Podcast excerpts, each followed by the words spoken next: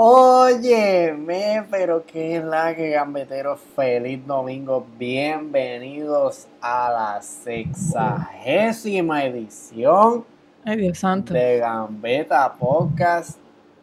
Hoy con un invitado sumamente especial, este barrito que tengo aquí. Y más allá de eso, hay otro invitado más por ahí que viene, Seth. Pero antes de todo eso, saludar a mi colega como si no lleváramos una hora backstage preparando. Literal. este ¿Cómo estás, programón. Eva? Natalia, buenas tardes, bien, bien, ¿y tú? Todo bien, todo tranquilo. Tranquila.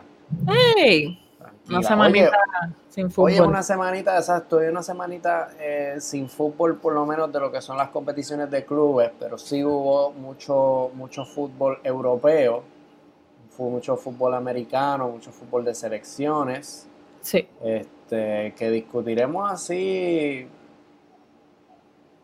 tú sabes.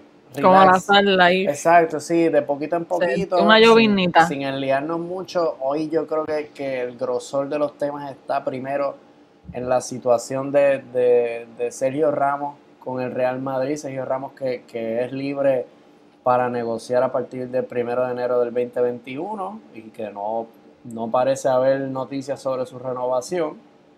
Eh, también está por ahí la actualidad del Fútbol Club Barcelona, los, los presidentes, porque se acaba de, de anunciar la- la- los comicios electorales del Barça el 24 de enero del año que viene. Y un Messi, un Messi que aparentemente y alegadamente, por quedarse, ¿verdad? El, el restante de su contrato se le va a pagar como 22 millones. ¿Sabías eso tú? No, no entendí. Un club que está en deuda Un club que está muy mal económicamente. Le va- sí. le va a pagar a su jugador por cumplimentar su contrato en su totalidad. Bueno, ahorita lo hablamos. También están los precandidatos, como decía. Esto que está aquí también hay que hablarlo un poquito. Eso yo se lo dejo a él que lo escriba ahí en los comentarios. Diego, espero que estés bien. Gracias por sintonizarnos. Este, lo hablaremos un poquito también, pero tenemos tremendo invitado aquí. Yo creo que para. Hoy es un episodio relax. Yo no sé si se dieron cuenta, hoy es un episodio bastante relax. Y este, lo, esto, lo bueno de los episodios relax es que son los mejores. Porque aquí, de aquí para abajo, yo no puedo controlar lo que pueda pasar. Sé que viene lo de las elecciones, lo de esto, pero de aquí para abajo yo no sé. O sea, podremos Sí. terminar hablando de tu jugador favorito cuando eras pequeño, del primer partido de fútbol que viste. Así que coméntanos, empieza a comentarnos desde ahora. Mano, zumbanos preguntas ahí. ¿Qué quieres saber de Gambeta Podcast? ¿Qué quieres saber de Gambeta Podcast? Que te lo contestamos. Sí, preguntas Hoy de el día. fútbol, de lo que sea, te zumbe por ahí para abajo. Un saludo y una cordial bienvenida. Ahora sí que la otra vez no lo pudimos tener, pero ahora sí lo tenemos. Don Pablo Reynoso. Ujú. Un saludo, un saludo, muchas gracias de de darme la oportunidad de estar aquí nuevamente, ya de un debut Claro. amargo que no pudimos estar por una por una lesión, pues llegamos como Eden Hazard luego de luego de un periodo de rejuvenecer y un poquito y adaptar el nuevo sistema, estamos estamos aquí luego de luego del gimnasio de eléctrico en este caso. Oye, no, pero que, que no, que no sea como Hazard, porque te nos vas ahorita también otra vez. Mira, como dicen por ahí, pero primero que todo, muchas gracias por compartir estos micrófonos conmigo. Estamos aquí llegando con este crossover tipo NBA desde el café de la tarde. Eh, adiante. Llegó, llegó Mr. Patria Nueva, como dicen por ahí. El filósofo. El filósofo, como le dicen tras bastidores en fútbol boricua. Vamos a arrancar. Mira, yo no quiero arrancar. Bueno, vamos a arrancar con los amistosos que hubo en Europa con las selecciones. Yo te escucho, Seba. Porque hubo, hubo este. Hubo unos partiditos bastante interesantes. Yo creo que el que más a mí me gustaría destacar es el España 1, Holanda 1. Eh, óyeme, ¿qué selección es Holanda? ah? Es que si Frankie de Jong estuviese en la selección estadounidense, tú dirías, óyeme, ¿qué selección la de Estados Unidos? Óyeme, pero es que sí, eh, tienes razón, completamente sí. Pero yo creo, yo no sé si Pablo está de acuerdo conmigo, que la selección holandesa es candidata ¿A para el Eurocopa? mundial, para todo. O sea, esta selección es- hay que sí. mirarla. Pero es que bueno, también lo estás diciendo por ese aspecto de Frankie de Jong. No, ahorita, ahorita vamos con De Jong, porque De Jong este, es que De Jong, nada. Pablo, cuéntame. Si hacemos un tire maker rápido de las selecciones candidatas, más que todo en Europa, ganar la próxima Eurocopa, hablamos también de la Copa del Mundo. O la Nations League, que hay que hablar también como un trofeito ahí, pero también está. Exactamente, pero para mí en un escalón muy por arriba está Francia actualmente. Ya Portugal quedó eliminada de, de revalidar ese título de Nations League que tiene, pero hasta la misma Alemania la veo como que potencialmente un poco más a nivel ofensivo, porque Memphis Depay, en este caso, Georgino Wijnaldum, te pueden hacer un poquito más, pero a mí me, hace falta quizás ver un Steve Malen, un, el Donny Malen, perdón, eh, quizás Quincy Pronce de nuevo, que ha, bajado su nivel esta temporada, pero es que no veo ese referente de área, en, pero también por el esquema que tiene la selección holandesa, no lo tiene que utilizar, pero a nivel ofensivo me gustaría verle un poquito más, no la veo tan contundente como, quizás también está haciendo España, que incluso el partido pasado salieron con Ferran Torres, Dani Olmo y no me acuerdo del otro que estaba utilizando en banda, pero no tienen un 9 ahora mismo fijo. Creo que son dos selecciones totalmente en las mismas circunstancias, con un medio campo exquisito, Miquel Merino, Frankie de Jong, todos estos jóvenes que están jugando muy bien, pero sin embargo le hace falta a las dos selecciones un 9 en punta que sea el que resguarde. En este caso, por ejemplo, lo tiene Francia, quizás con Giroud, que quizás Luke de Jong pueda hacer ese mismo trabajo, y en cambio Inglaterra, por ejemplo, tiene a Harry Kane. Eso mismo te iba a decir, yo creo que, que, que Luke de Jong está por ahí, y que pues también tiene que ver con el, con el esquema que juega Holanda, que quizás no, favorece tanto al 9 de área y una referencia, por eso que, que Depay luce como luce en la selección, porque no es un, no es un 9 de área, un 9 de referencia, sino un tipo que, que, que baja, recibe ayuda, regatea y, busca el gol por otra, por otra manera. Pero yo te lo decía y lo estábamos hablando este en el Discord que se habilitó de aquí de, Fútbol Boricua, que están más que bienvenidos a unirse. Toda, toda la tertulia del fútbol también se da por ahí en toda la semana. La presión alta que estaba ejerciendo eh, la, la, selección holandesa de Frank de Boer se me parecía cuando tú ves partidos del Ajax de los 70 de todos corriendo, todos corriendo a presionarte en esa primera salida bien al garete, a eso se me pareció. Yo, Dios mío, qué planteamiento tan loco, pero qué planteamiento que tiene, tuvo España bien al garo.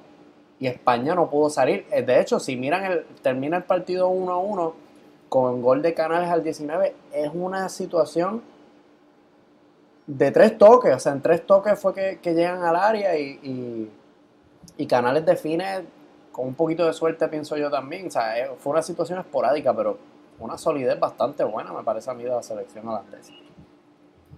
A mí me gustó muchísimo, de verdad, ese partido. Me gusta la selección holandesa, pero estoy. Concurro con lo que dice Natalia, yo estoy bien.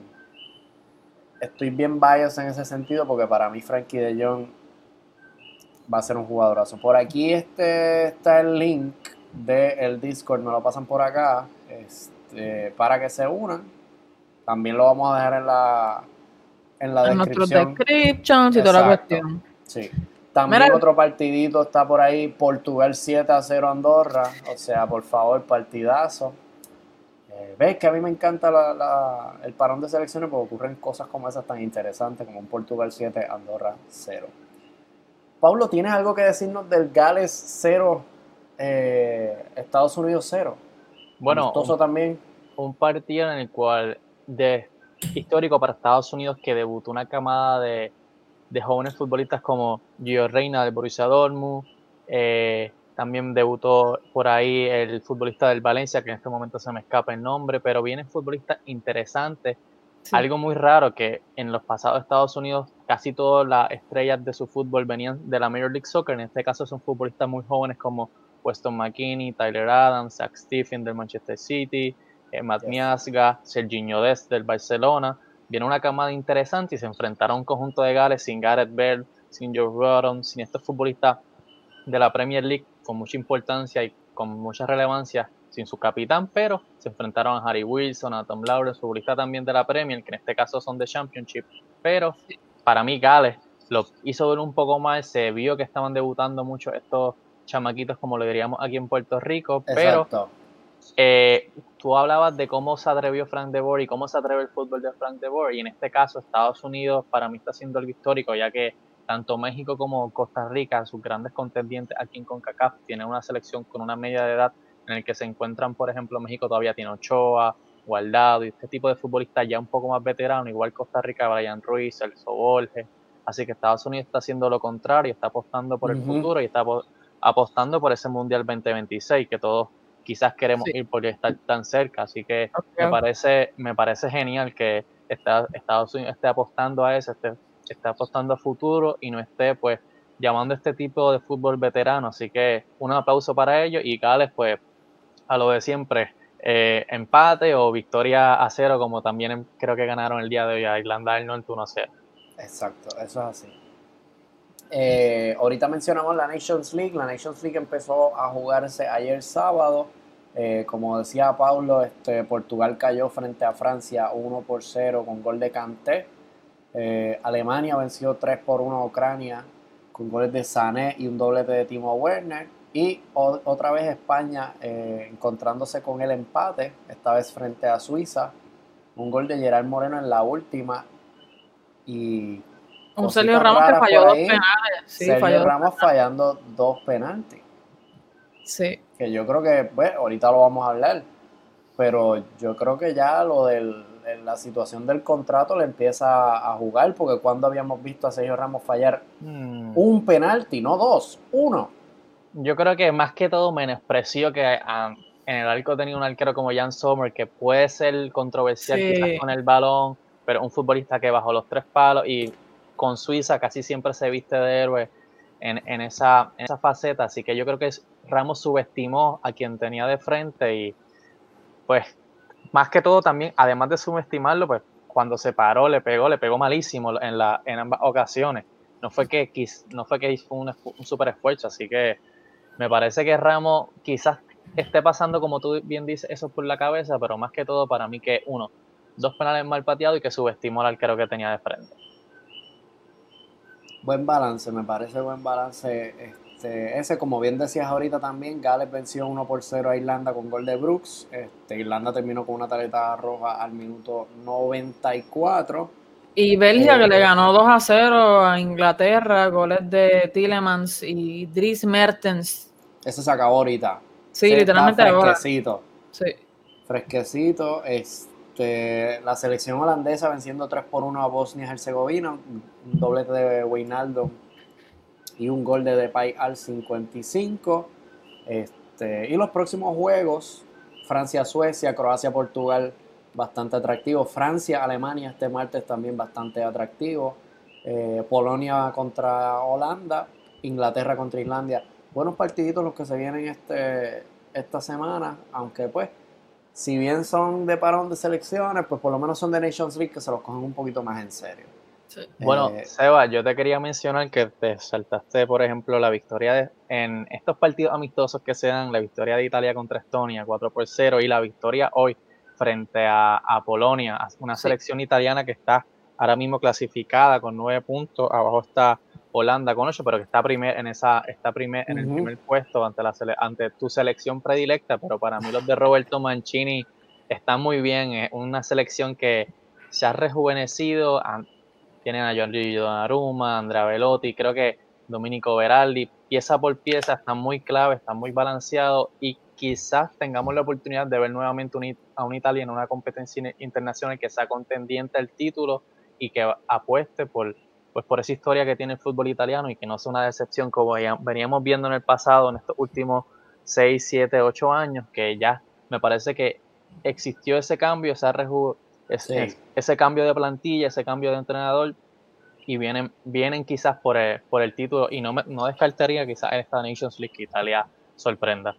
Como muy bien ah, dice, exacto, en el, en el grupo 1 están líderes con 9, segundo Holanda con 8, Polonia con 7, ese grupito está apretado, grupo, eh, la Liga A grupo 1, Bosnia y Herzegovina está ahí este, en el grupo de, de descenso por el momento. De esos grupos pasa el primero, así que por el momento Italia está en, el, en la ronda final de la Nations League. Sí. En la Liga A grupo 2, Bélgica primera con 12, Dinamarca segunda con 10, Inglaterra tercera con 7, Inglaterra fuera. Portugal también fuera por el momento en el grupo 3 de la Liga A, Francia primera con 3 y Portugal segunda con 10.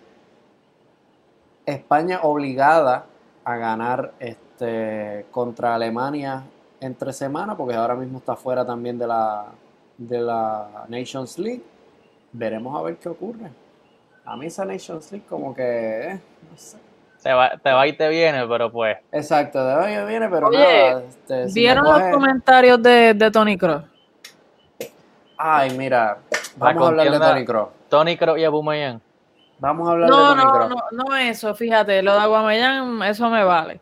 Pero más bien, Tony Cross menciona que la FIFA y la UEFA piensa que los jugadores son robots, algo así, Sí. o los tratan como esclavos. Una de Sí, esas dos sí, fue, sí, sí, sí.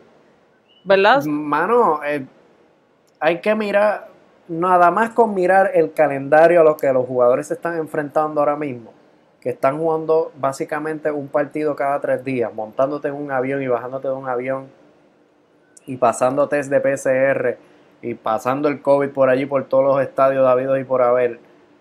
Los están explotando, mi hermano. Mírate la lista de lesionados que tiene el Liverpool. Mírate la lista de, que ya no tienen defensa. Mírate, Sergio Busquets ahora mismo es baja para el Barcelona también. Sterling Si bien, si bien los partidos de selecciones, ya de por sí se estaba hablando de eliminar los parones de selecciones porque eran demasiado fuertes y venían, obviamente, hablábamos antes de la pandemia del virus del, parón de selecciones que venían todos lesionados. Ahora más todavía que nos enfrentamos a una temporada inusual en la cual no hubo pretemporada, en la cual no hubo preparación física, en la cual no hubo descanso casi, jugando tres partidos por semana, ¿quién va a llegar a mayo? Yo sé que Dembélé no llega a mayo. O sea, yo entiendo a Tony, Tony tiene razón. En cuanto a lo de los bailecitos, cosa aparte, eso es yo cultural no- de él. Sí, Pero- eso no voy a hablar de eso, es más bien eso de que, que ahora mismo, y lo veníamos hablando, que hay demasiada cosa y se siguen planeando demás cosas que no hacen falta ahora mismo. Los jugadores al final del día, o sea, son humanos. No Obviamente, exacto, te, te están pagando muchísimo para que tú hagas ese tipo de cosas. Te están pagando para lesionarte. Pero exacto, o sea, vuelvo y te digo, tres partidos por semana, no hubo pretemporada, es durísimo. Yo creo que ¿Dónde Tony vamos a parar? Cross fue la voz de cada uno de los jugadores que están en este proceso de tres, par- tres partidos a la semana, luego viaje con la selección, meterte a estadio, meterte con otro- otros jugadores. Sabemos, por ejemplo, el caso de Noruega, que hay, hay, hay jugadores que dieron positivo, partidos que se han suspendido y tú tienes que viajar, hiciste el esfuerzo de viajar con tu selección y no puedes jugar ese partido porque El mismo Mohamed Salah salió positivo también al coronavirus y están exponiendo a su familia, mano. ¿Sabes? Porque después llegas a, ¿verdad? a tu país, en el país que estés viviendo porque juegas allí y contagias a medio mundo. Las cosas no se están haciendo bien y el repunte del coronavirus. Es que seguimos hablando de repunte, pero es que no ha bajado nunca el coronavirus y Por lo menos en, acá en este lado del mundo no, pero en, en Europa había bajado y lo estamos viendo que está subiendo otra vez. sí. Que también hay que mirar eso en términos de, de estar montando a los jugadores en aviones y llevándolos a estadios a jugar.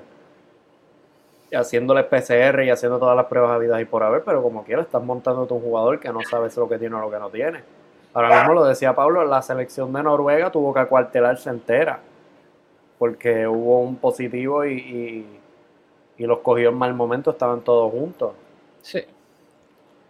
No, No me gusta, entiendo, no entiendo exacto. Entonces, hablábamos también de, de la posibilidad de una Superliga Europea con los mejores clubes de Europa, donde vamos a seguir metiendo más partidos y todo esto por dinero. Sí. No, a mí no me gusta esto. No me gusta. Yo de por sí, parón de selecciones, o sea, Yo quisiera saber cuál es la estadística de cuántas personas ven el fútbol de clubes semanalmente versus cuántas personas se sientan a ver el parón de selecciones. Porque te lo digo yo de corazón que no he visto ni un partido del parón de selecciones. no, no. Yo me Yo el único que vi fue el, el que reseñé ahorita, el, España, el sí. España este, Holanda, porque pues, yo solo he visto dos partidos. Fue México contra Corea el día de ayer y el día de hoy fue el partido entre Bélgica e Inglaterra, que fue un buen partido, pero sin embargo un partido pues con un sabor, un partido frío, no, no es lo sí, mismo. Eso, exacto, esa es otra cosa. Que primero te llevan, primero a jugar amistosos, después a jugar la, Nation, la Nations League en un amistoso con Frosting. Y son jugadores que no han descansado bien y que el nivel tú lo notas en la cancha, mi hermano. Claro. Lo que dice Pablo, ve, no ve a los jugadores al 100%. Y si no ves al 100%, está cerquita la lesión por ahí. Porque estás jugando muchísimo, te estás exponiendo muchísimo. El mismo Roberto Martínez empezó a farandulear ahí, tipo como Mike, diciendo que el Real Madrid con lo que, lo, que el positivo al coronavirus de Hazard era el Real Madrid pidiendo, ¿verdad?, que, que, no fuese a jugar con la selección porque el tipo está demasiado frágil. Sí, sí, sí, sí. O sea, ¿qué, le aportaba? ¿Qué le aportaba a Hazard ahora mismo? Nada. Nada. Oye, les pregunto, porque sabemos que, bueno, nosotros lo hemos hablado varias veces, que si dan lo que está esperando a que llegue el momento para entrenar a la selección francesa, ¿ustedes creen que Karim Benzema se reintegre con la llegada de Zidane a Francia? Porque es que eso es un amorío que, mano. Yo creo que viven juntos y no nos hemos enterado.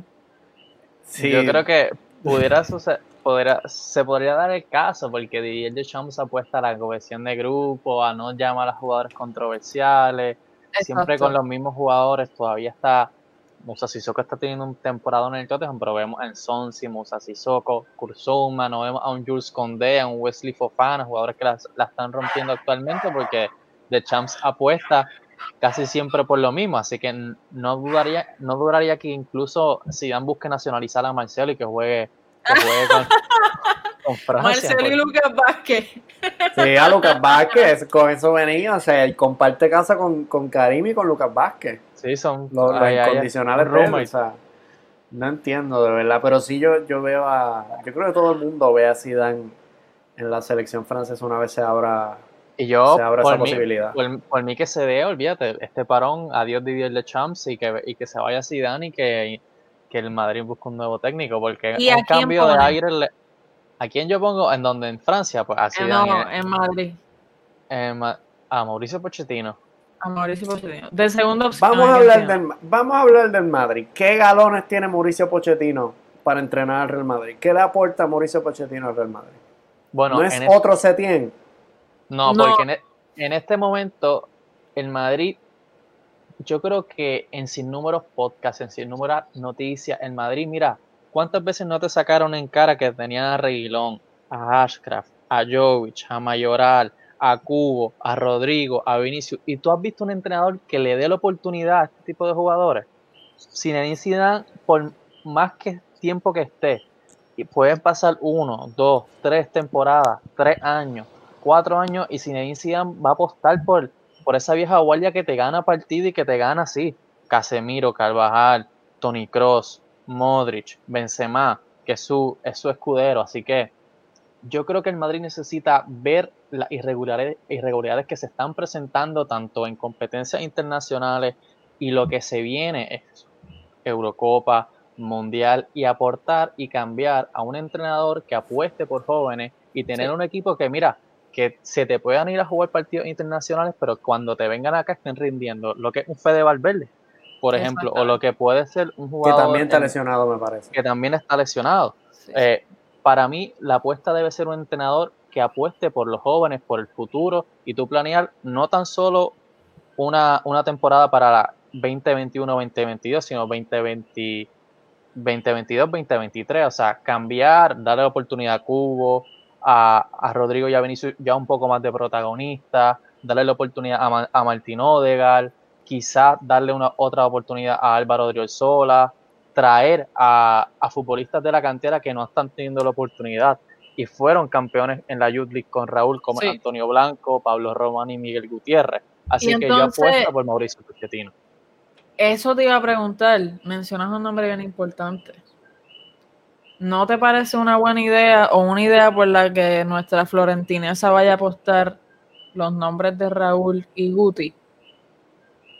Guti está Me- desacreditado. Me parece que Guti ya pasó, pasó de ser opción. Raúl está, o sea, el, el mérito, el Madrid no había ganado la Youth League, fue el entrenador, hizo campeón al equipo, pero creo que no sería el estandarte y el perfil para manejar tanto a los pesos pesados que aún se encontrarían Sí. en, en la plantilla y a, a su vez, pues, hacer ese, ese cambio generacional en la plantilla, despedirse de Marcelo, más que todo porque si estamos hablando de esa situación contractual que hay en, en Real Madrid, las rebajas, las rebajas de salarios que, que se vienen, hay que decirle adiós a Marcelo, adiós a Lucas Vázquez, adiós a Nacho, y Raúl me parece que aún contaría con, ese, con estos futbolistas. Sí, estoy de Creo acuerdo, estoy de acuerdo Creo contigo. que un técnico a- 9, ¡pum! Un técnico nuevo Exacto. hace la limpieza. Vamos, vamos a atar la conversación con lo que estábamos avanzando eh, al principio del programa, que es el caso Ramos, porque mencionan a Florentino, mencionan a los pesos pesados. Ahora mismo estamos ante la situación de que Sergio Ramos queda libre el primero de enero del 2020. Queda libre Del 2021. significa que del 2021 puede empezar a negociar con cualquier club. Exacto. Aunque Contra, todos mira aquí- ese nombre que me ponen por ahí. No, no. Nagelsmann, no. señoras y señores. Déjenme a Julen quieto. No. Yo, lo, yo, el día que yo vea a ese hombre, porque yo sé que va para el Madrid, el día que yo vea a ese hombre del Madrid, yo no sé qué yo voy a hacer. Queda libre para, para negociar Sergio Ramos en el 2021, aunque aquí todos sabemos que los jugadores y los clubes negocian antes y después de los contratos. Aquí eso, esa ley ya es casi Sí. inexistente. Pero estamos bajo la presidencia de Florentino, que llevamos ya como dos temporadas hablando de que el Madrid no va a, fich- no hace- no va a hacer fichajes grandes porque el Madrid está esperando a Mbappé. Sí. O sea, el fichaje de oro del Real Madrid es Mbappé. Y el Real Madrid, le gusta a quien le guste, se ha marcado, yo creo que temporadas muy malas, específicamente en Champions. Y se ha marcado en distintas posiciones. Y pues parece ser que la estrategia es Mbappé, Mbappé, Mbappé, Mbappé. La obsesión es Mbappé. Por ahí dice que Haaland, no sé, pero la clara es Mbappé. Todo el mundo aquí ve a Mbappé vestido de blanco. Entonces, yo me pregunto, si tú vas a mirar a tu plantilla, ¿quién es ahora mismo el Messi del Real Madrid? ¿Quién Yo es esa sé. figura que ata a todo el mundo? ¿Quién es esa figura estandarte? Que cuando tú miras el, escudo. Ah, no, el capitán. ¿quién es, ¿quién es sinónimo del escudo? Sinónimo del Real Madrid. El capitán. Dime el nombre. el Sergio Ramos. Ramos. Sergio Ramos. El nombre es Sergio Ramos. ¿Cómo explicamos que hoy, 15 de noviembre, no haya una renovación de Sergio Ramos? No haya Esto ni se un había intento. hablado ya hace un buen tiempo que Diantre Diego dice que Benzema. Qué loco, mano. También, Benzema, por lo menos en Sí, el pero- ataque sí. En el ataque sí. Pero no, no. Pero yo lo digo de- No. en términos de figura. O sea, Diego tiene razón en términos de, de dentro del, eh, en términos de fútbol. Cuando Pero le en términos de figura, Natalia parece que se acaba de dar un shot. ¿Por qué dice? La, la cara que pusiste Sí, cuando, no, dijeron, no. cuando dijeron Benzema. y no, no, no. Pero Mano, mira, es que tú sea, sabes lo que ¿qué nos pasa. queda la Esto- duda?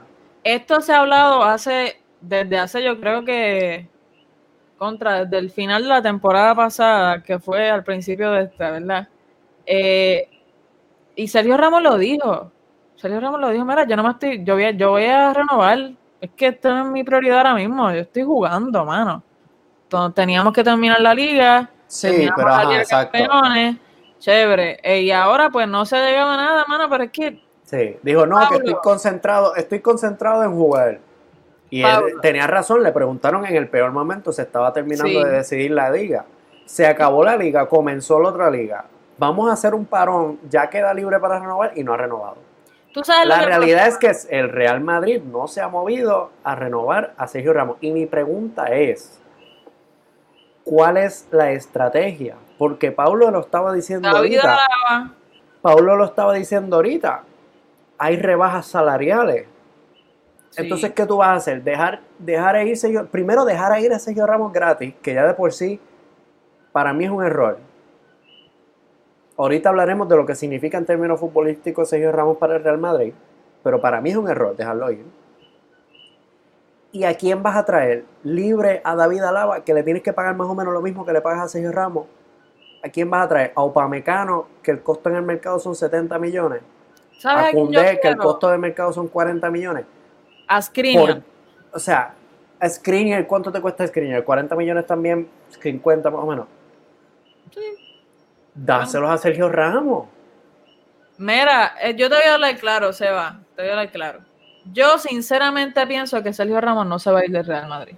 Yo tampoco. Yo, eso es lo que sinceramente pienso. Que suene el PSG, que suene el Inter de Miami con, con David Beckham. Suenan, ok, cool. Eh, que no se ha renovado, chévere, por lo menos no estoy como ustedes con Messi. Pero tú sabes qué es lo que pasa, mano.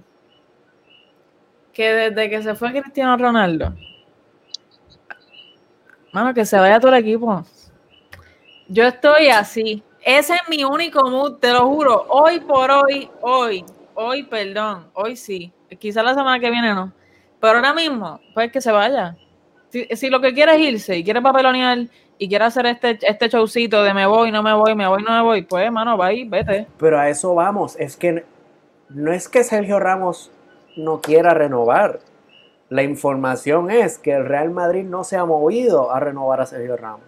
Mira, pues yo creo que quizás esta, esta información y este momentum que se vive en la situación contractual de Sergio Ramos cae en el, en el peor momento del Madrid luego de un ridículo en Champions semana tras semana, un ridículo en Mestalla contra el Valencia y el momento en el que la prensa, el aficionado y todo lo que circunscribe, lo que sigue el día a día del Madrid, está siendo pesimista con la situación, tanto como con el entrenador, con la plantilla, con las decisiones de las directrices de Florentino Pérez y con, más que todo, Sergio Ramos, que ya se plasmó también y se evidenció en lo que es la selección española al errar dos penaltis el día de ayer.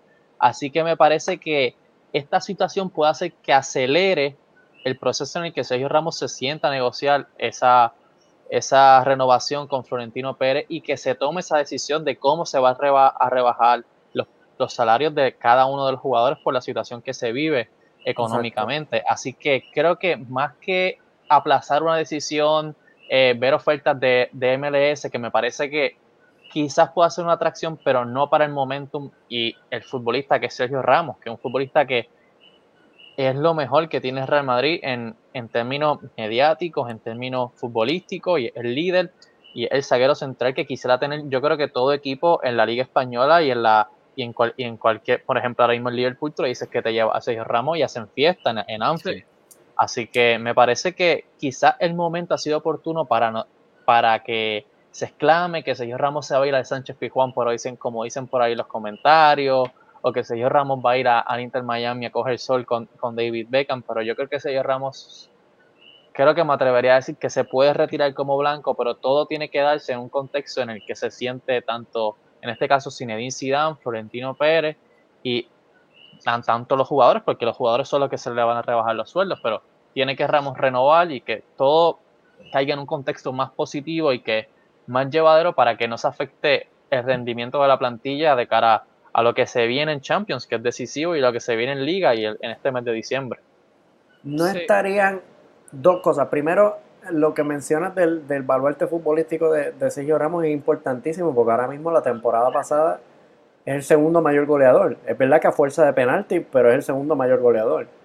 Y cuando falta Sergio Ramos en esa saga central, dime tú el arroz con pollo que se forma. No, o sea, tiene a Rafael Barán que a veces se le nubla la cabeza y tiene esa, esas lagunas negras en que... Al revés, yo lo diría al revés. A veces se le aclara, pero la mayor veces está nublada, porque es que últimamente lo que hace es cagarla. Por, por eso, cuando, cuando un futbolista, un defensor central, tiene esa, esa, esa laguna y esa desconexión del momento en el partido, tiene a un, a un Rafael Barán que te hace lo que hizo contra el Manchester City, por ejemplo. Exacto. Que, es inadmisible para cualquier jugador y para un profesional que te haga esas jugadas, que te entre, que te, que te dé un pase, que se perfile de esa manera. Tú ves un jugador profesional y eso es Rafael Barán en este momento sin Sergio Ramos. Así que me parece que si el Madrid quiere darle la renovación, vamos a decir que de una temporada más y luego se va o dos temporadas antes de una renovación también tiene que pensar en quién me va a suplir cuando ella Ramos no esté, que no venga a suceder el caso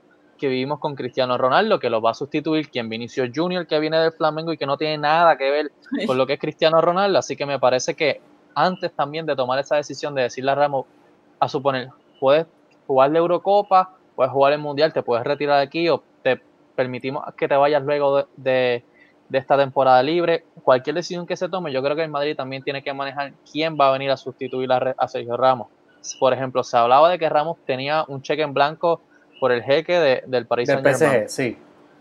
A mí me parece que Marquinhos, dentro del mercado futbolístico, sé que a Nat le gusta escrinear, estaban el mismo Van Dijk, pero creo que Marquinhos y Van Dijk son futbolistas que en una saga central te pueden hacer lo que te hace Sergio Ramos. Porque Jules Condé es un futbolista enorme, pero no me parece que tiene la mentalidad necesaria para ser el líder en la saga central de Real Madrid, el mismo Wesley Fofana. Así que yo me atrevería por un nombre ya contrastado, que venga a tener la oportunidad que no ha tenido. El mismo Milian Skriniar también, por ejemplo, no se lleva con Antonio Conte, no se lleva con, no le gusta jugar con línea de tres. Vamos a ficharlo por 60 millones, que es lo que cuesta, porque todos han intentado 40, 45 y 50 y le dijeron que no. Así que creo que necesitan ver quién va a ser el reemplazo y traerlo desde allá, porque tener a Nacho, tener a, tener a Militao, porque Militao no es Militao. me, parece que, me parece que tiene que haber alguien también en la saga central que, junto a Rafael Barán, pues que, le, que les aclare eso, porque está, como tú dices, está brutal que un, defensor te haga eso. Si es un tema de dinero, que tú me digas, voy a dejar ir a Sergio Ramos porque la ficha es muy alta y aún rebajándola es demasiado, lo dejo ir traes a Lava quizás por menos en el contrato, porque fichar sería, pues obviamente contraproducente porque está gastando dinero y lo que quieres es ahorrar. Si fuera por ahorrar dinero en esta mega estrategia que tiene Florentino hace varios años ya, de ir ahorrando dinero, ahorrando dinero para la verdadera compra que es Mbappé. Estamos hablando de que en principio están dejando ir a Sergio Ramos para fichar a Mbappé. Vale la pena tanto Mbappé. O sea, Mbappé es el jugador que tú vas a sacrificar a tu leyenda, a, un chico que, vino, míralo cómo vino cuando llegó a Real Madrid. Pues se va yo, 450 partidos. Vale la yo pena te diría Mbappé. Que hoy por hoy yo no quiero a Mbappé en el Real Madrid. Yo quiero a Pablo Román, Antonio Blanco, un sustituto en la, en la lateral derecha puede ser traer de nuevo a Ashraf, quizás refrescar a Reguilón por la banda izquierda, pero quiero a Erling Braut Haaland como ese 9 que se afiance y que tome esa decisión, porque me parece que tanto Hazard como Vinicius, quizás darle la oportunidad en banda izquierda a futbolistas como Brahim, como el mismo Cubo, y afianzar a lo, que es Mantino de Galo en la media, darle la oportunidad nuevamente a Dani Ceballos, creo que el Madrid tiene que pensar, si tan mal está económicamente, no va a poder cometer los fichajes que quiere el aficionado como es Camavinga, por ejemplo, como es, como es Mbappé, creo que tiene que saber y bien cómo va a entrar al mercado, qué futbolistas traer, por ejemplo, la necesidad de un central creo que es obvia. Está, por ejemplo, ya los nombres lo hemos dicho, traer un central que se acomode, que compita, que quizás sienta Barán y se junte con Ramos, traer a un lateral izquierdo que sabemos que Marcelo no está ni para la Liga de Puerto Rico, un lateral derecho que no hay. Por ejemplo, ¿quién es el lateral derecho de Real Madrid el día de hoy? Bueno, Don Lucas Vázquez. Pero está lesionado, Carvajal está lesionado. Oye, y no, aquí podremos hacer todos los chistes que querramos de Lucas Vázquez, pero no le ha ido tan mal de lateral derecho. Y ese último partido, que sí, ¿Qué pasó contra el, contra el Valencia, mano? Pero contra el Valencia se cayó todo el mundo.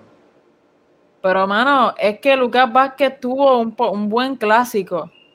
Y de ahí para arriba, de momento, Dios, Lucas Vázquez, lateral. No, Lucas Vázquez tuvo un muy buen clásico y ya. Y está bregando porque no hay más nada que hacer en Madrid. En estos momentos, yo me atrevería a decir que es más necesario Paul Pogba en el Madrid que Kylian Mbappé. Porque, por ejemplo, hoy salió y declaró... para sentar a Casemiro o para jugar con Casemiro? Para, por ejemplo, con, Modric jugándote partido a partido, con Valverde lesionado en estos momentos, con Casemiro en un nivel de la 2018-2019, no el Casemiro de la temporada pasada. Creo que el Madrid necesita traer un, un jugador que se ponga a la playera y diga, este es mi momento, y pueda juntar con Casemiro, con Cross, incluso pueda también jugar por Casemiro, y que, que, le dé la oportunidad al Real Madrid y que le dé la confianza y que por Paul Barrenaski sea, por ejemplo, el Paul Pogba de la, de la Copa Mundial 2018.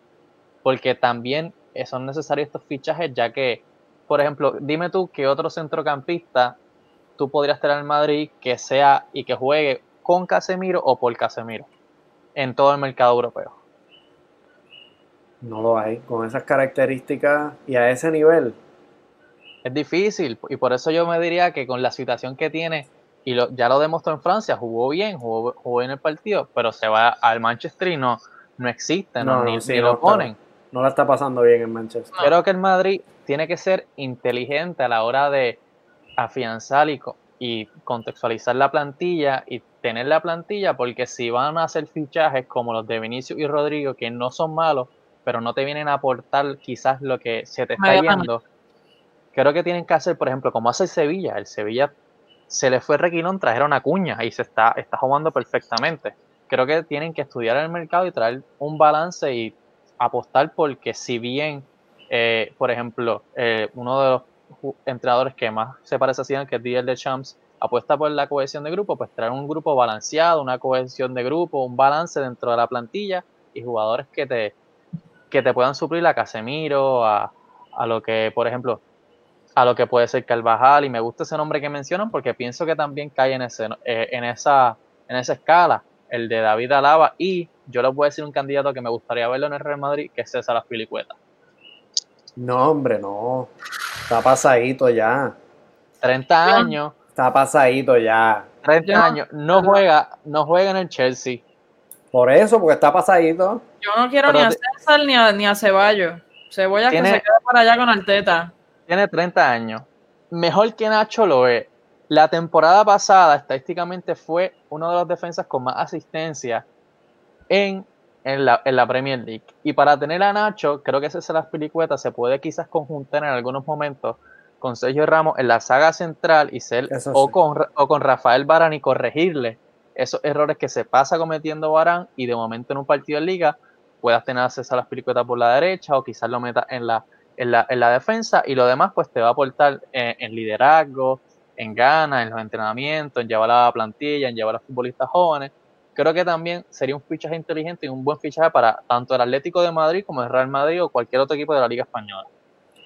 Y curioso que, que traigas ese tema porque es que ahora mismo dices que cualquier defensa podría acompañar a Barán y ayudarle.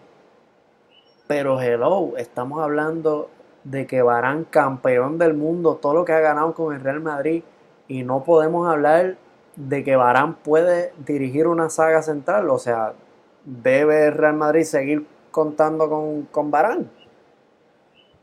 Bueno, pero es que cuando le pone a Barán era el sustituto de Ramos, vamos a empezar por ahí. Cuando le pone a Nacho, y recuerda ese partido que jugaron en, en el Vicente Calderón, Nacho y Barán, y que se llevaron una goleada del Atlético o sea, y después le pone a Militao, un jugador que en el puerto era eh, el caso, el típico Con caso Marcelo y Lucas Vázquez. Militao que no jugaba de central. O sea, bueno. No sé, a mí yo creo que, que, la planificación pasa. Y también otra cosa que hay que hablar en términos de planificación del Real Madrid.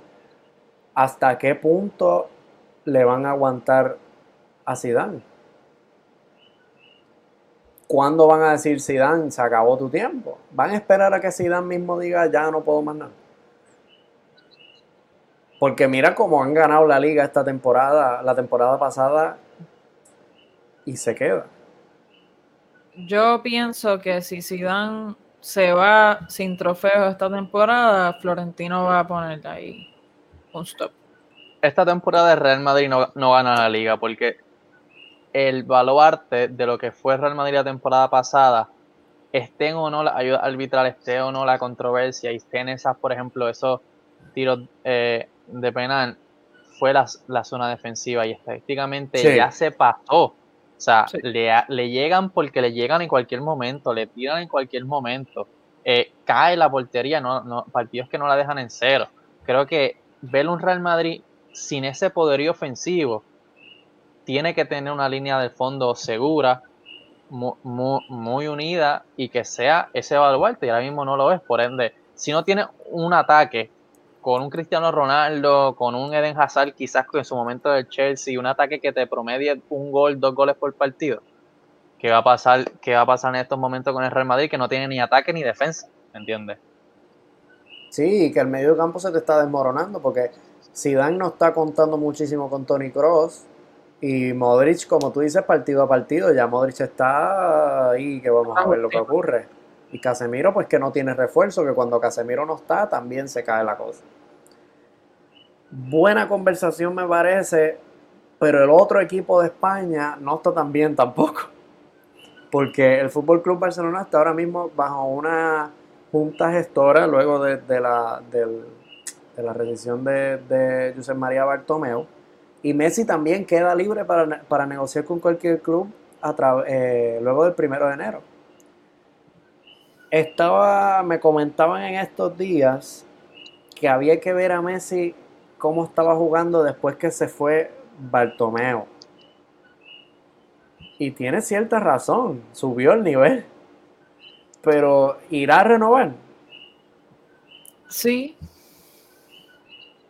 Igual que cada vez que dice que... ¿Tú crees que se renueva? Pues Sebastián, ¿cuántas veces él se ha retirado de la selección argentina? ¿Cuántas veces Esto es puro show y va a renovar y ya está. Este tipo es un increíble. económicamente le conviene renovar. Futbolísticamente, creo que el No sé si económicamente le, conviene, porque hay rebaja. familiarmente también le conviene. Familiarmente sí. En términos de su atmósfera como tal, como persona, o sea, va a seguir como quiera con un gran sueldo comparado, por ejemplo, con los que tiene Real Madrid o con los que tiene el Atlético de Madrid, ¿me entiendes? Que sigue teniendo ese sueldo eh, importante y estratosférico, que son sueldos, por ejemplo, de Premier League, que no tiene Real Madrid en este momento y quizás por eso es que Ramos está en esa situación. Pero me parece que, por ejemplo, vea, veamos el partido en el que no juega Messi y luego, y luego se integra en la segunda parte. Creo que el Barcelona podía revolucionar su cualquier proyecto que tenga el entrenador o cualquier proyecto que traiga también ese otro tema de, del nuevo presidente, sin Messi, ver qué apuesta, porque si no va a seguir, va a seguir, va a seguir dándole la, misma medicina al mismo enfermo por años, ¿me entiendes? O sea, el Barcelona sin Messi no, no, te ha logrado despuntar como, como lo había hecho. En cambio, pues el Barcelona con Messi tiene, tiene esa dosis, por ejemplo, que siempre te da el plus y siempre te lleva a, a conseguir quizás no un trofeo, pero sí están en los primeros puestos, entrar a, semifinales de Champions. Pero creo que seguir dándote la misma dosis cuando ya tienes que haber un cambio, pues creo que puede trastocar mucho los nuevos proyectos que quiera cualquier presidente o el entrenador actual o el, o el que venga. Vamos a hablar de, de, los nuevos presidentes, porque pues obviamente como dije anteriormente, el 24 de enero es que se, se darán a cabo las elecciones a la presidencia del Fútbol Club Barcelona y quien está más o menos sonando y quien lleva trabajando ya hace cinco años eh, en su proyecto es este señor que se llama Víctor Font. Víctor Font, eh, como les dije anteriormente, el líder, de Woman. Líder en las encuestas, lleva cinco años preparando su proyecto futbolístico. Eh, trae a Xavi filmado ya, o sea, Xavi está montado con este señor Puyol también está en la escena, Jordi Cruyff también está en la escena. Eh, recomiendo a la audiencia a que vayan y vean la entrevista que le hace Víctor Palacios a Víctor Font, eh, porque habla de traer a Mbappé, habla de, eso mismo que tú dices, Natalia, de, si echar o no a, Kuman, porque como el proyecto lleva tanto tiempo, el mismo Víctor Font dice, depende de Xavi. Porque como hay una relación contractual, Depende de Xavi si Coman seguiría, si, Víctor llega a, la presidencia del Barça por, el tema de, del contrato. Tan sencillo como eso. Trae un contrato, trae a Xavi de seguro.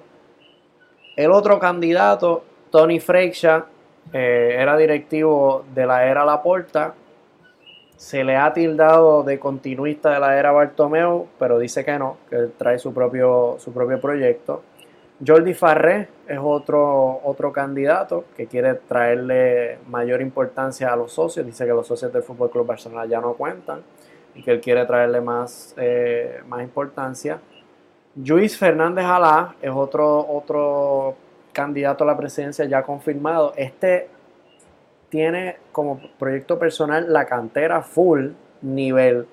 Trae como director técnico a nada más y nada menos que a García Pimienta. Gracias, pero mm, no sé.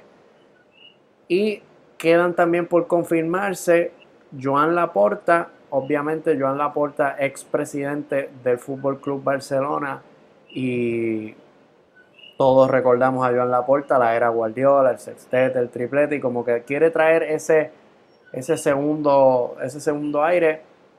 Dicen por ahí que obviamente también en la misma situación de Ramos y en la misma situación de Messi está Pep Guardiola que renueva, renueva año por año. Pep Guardiola acaba contrato con el City en 2021. Pero ya él dijo que para Barcelona no vuelve. Ya él dijo que para Barcelona no vuelve full en términos de, entrenador. Pero este lo puede meter, este lo puede meter en el proyecto bajo otra capacidad. ¿Tú crees que él esté preparado para dejarle la posición de entrenador? No, mano. ¿Cuántos años lleva Guardiola entrenando, entrenando, entrenando, entrenando y que no coge un break? Lo ah, último que yo escuché de Guardiola es que iba a renovar quizás esta próxima semana con el Manchester City y me parece que, que, hablaba del Barça como, como un enfermo y creo que Guardiola se enfermaría si, si, si deja el banquillo. Yo creo que es lo más que ama eh, Guardiola y podría estar en cualquier banquillo, incluso de, por ejemplo, de MLS o, o, la Liga Argentina. Eh, yo creo que lo metemos a cualquier banquillo y va a revolucionar cualquier plantilla, pero ahora que dice Italia, a mí me gustaría que el próximo proyecto de Guardiola sea un proyecto un poco más sentimental, un, proyecto, olvidámonos de los macro equipos, Barcelona, Bayern, City, vámonos, por ejemplo, a, vámonos a levantar lo que algún día fue ese equipo, que fue la Roma. Oye, yo, pienso, yo pensé en el Milán. O también en, el, en el Milán, un equipo que tenga que llegar a Guardiola, vale, entrar en su sistema, probar el equipo, ver las piezas que tiene y poco a poco ir subiéndolo. Creo que quizás ya luego de estas experiencias, por ejemplo, luego de estar con el Manchester City Group y ganar todo ese dinero que ganaste y tener todas esas experiencias que tiene en la Premier League, quizás un equipo de la liga italiana como el Milan, la Roma o por ejemplo el mismo Napoli, que lo lleve a conseguir lo que han deseado por años, temporada tras temporada, y tú lo consigas y tenga aún más gloria, ¿me entiendes? Porque si te vas a la Juventus, que gana año tras año el Scudetto, ¿me entiendes? ¿Qué, qué reto para, para Guardiola es? para, allá él no se iría, pero a mí me parece que a él le quedan bastantes años de entrenador y que quizás en algún momento, cuidado si hasta corre para la presidencia de Barcelona, pero faltan, para mí, fácil como 10 años más. Ese tipo no está preparado para dejar el banquillo. Eso, eso es lo que le gusta. Nat, ¿qué nos queda? Bueno, el chismecito que tenemos de, que Cristiano Ronaldo aparentemente y alegadamente seguiría al PSG en un tipo de trueque con Neymar Jr. Eso es lo que suena. Sabemos que es hora de que suenen las cosas y que no pasen, pero ¿qué piensa? También Neymar está en el radar eh, de los precandidatos a la presidencia del Barça. O sea, vuelve a sonar Neymar al Barça. En este caso, por vía de los precandidatos, que hay un precandidato que traiga a Neymar, o sea, este tipo sigue. Y creo que hay otra demanda nueva también, o sea. ¿Les parece factible eh, Cristiano Ronaldo al PSG y Neymar a la Juve? No. Por Neymar. A mí Neymar no me cabe en la, en la Juve, pero Cristiano. A mí Neymar no me cae en la Juve, pero Cristiano sí me cae en, la, en el PSG muy bien.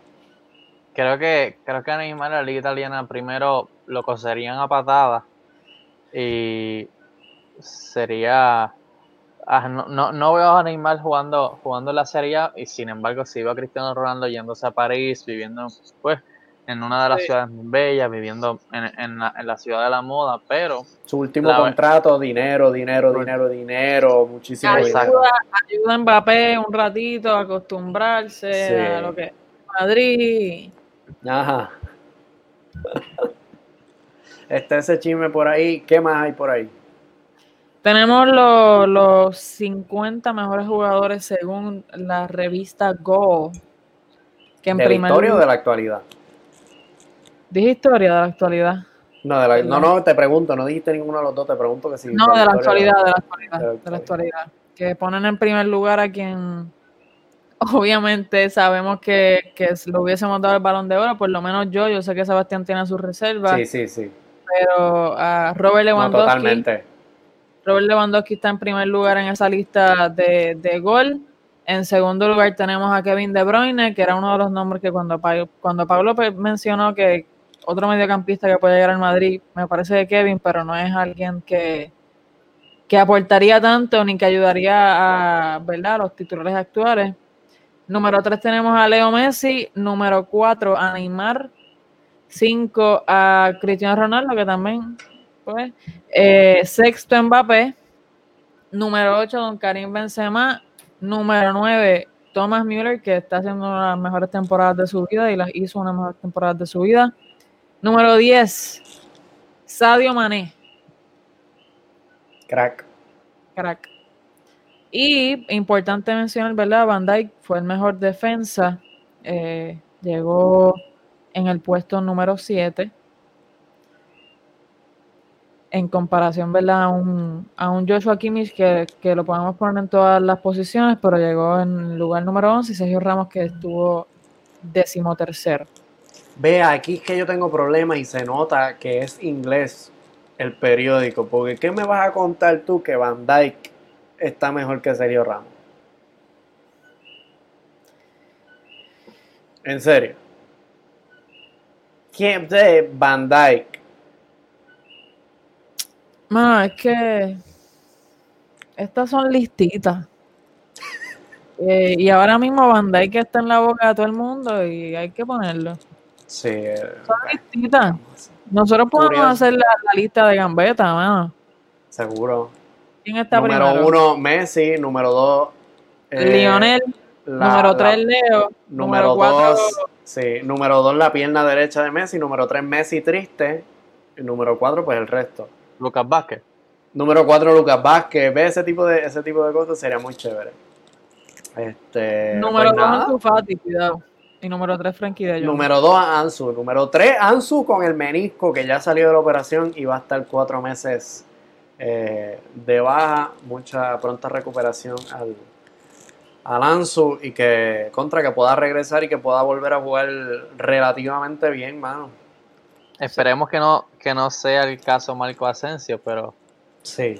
y muchísimos otros casos en el fútbol que, que pues, después de una lesión, un despunte después de una lesión, no, no vuelven a hacer lo, lo mismo. Nada, por mí que, no se esfuerce, que, esté tranquilo, que se ponga a ver Netflix y, que se ponga los ejercicios. De, streamer como el Kun Agüero. Que se ponga de streamer y, hacer los ejercicios que le mande el, el fisioterapeuta. Ya, ya sabes, Ansu. Muy bien, Ansu, que nos están mirando, muy bien. Muy bien. Y nada, con eso los dejamos. Sí, los episodios de los que nos llevan escuchando desde que empezamos, saben que los episodios de de, de parón de selecciones siempre son así un poquito extraños y diferentes y nos sentamos a hablar toda la porquería que no podemos hablar entre semanas. Así que Linda semana a todo el mundo, gracias por sintonizarnos. Paulo, gracias por estar con nosotros. Sabes que siempre te, esperamos acá en Gambeta cuando sea que estés disponible. Claro, gracias, gracias a ustedes por invitarme y nada, este, espero que cada uno de los sintonizantes disfrute la conversación de tres estudiantes en tiempos de, en tiempos de finales que se, que se reúnen un domingo a hablar de fútbol. Así que ya saben cómo están los ánimos acá. Chacho. Ahora estudiar, Corillo. Nos vemos. Los dejamos. Nos vemos. Gracias.